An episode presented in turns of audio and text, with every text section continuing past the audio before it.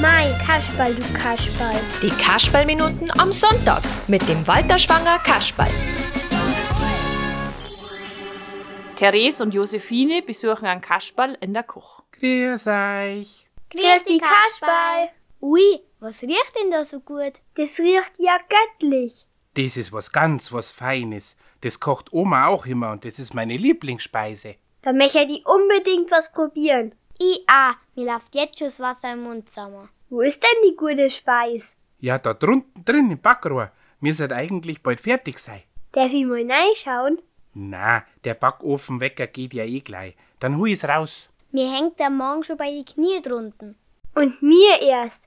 Es ist so unfair, wenn's dann anders so gut riecht. Ihr könnt's ja schon mal ein Besteck raus tun und vielleicht nur drei Teller. Warum nur vielleicht drei Teller? Wer weiß, vielleicht merkt's es ja gar nicht. Das kann ich mir nicht vorstellen. Dafür duftet es gut.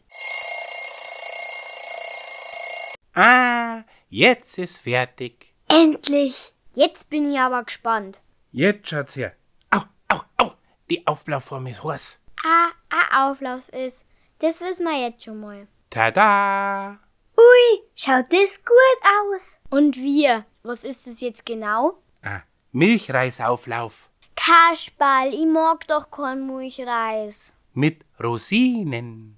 Na, Rosinen sind doch greislig. Sekt braucht man doch bloß einen Teller. Mensch, Kasperl, du Kasperl. Für mehr Kasperl im Radio.